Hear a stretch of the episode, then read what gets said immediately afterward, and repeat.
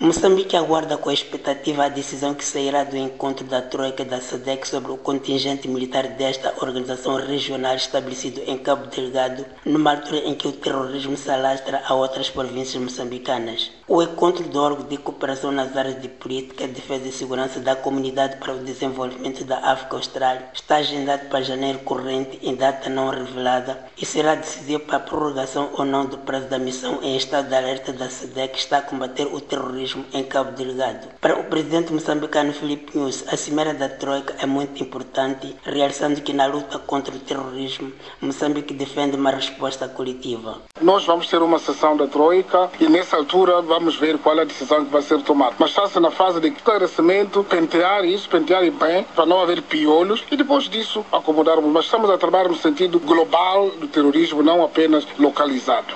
Entretanto, o analista Fernando Lima ateve negociações mais complicadas porque já foi difícil renovar o prazo que expirou em outubro do ano passado, uma vez que a presença de um grande contingente custa dinheiro que escasseia na SADEC. Esta situação torna-se mais preocupante numa altura em que, no seio do contingente sul-africano integrado na missão da SADEC, começam a surgir sinais de um certo mal-estar, aparentemente devido a problemas logísticos. Fundamentalmente, os militares sul-africanos queixam-se da qualidade de comida. Fernando Lima sublinha que, apesar de o porta-voz do exército sul-africano ter desdramatizado a situação, a mesma não deixa de ser preocupante. Mas é sinônimo de algum mal-estar entre o contingente sul-africano significa que nem tudo está bem no apoio logístico ao contingente sul-africano, que até agora é o maior contingente estabelecido em, em Cabo Delgado. É preciso sim melhorar o apoio logístico, porque se não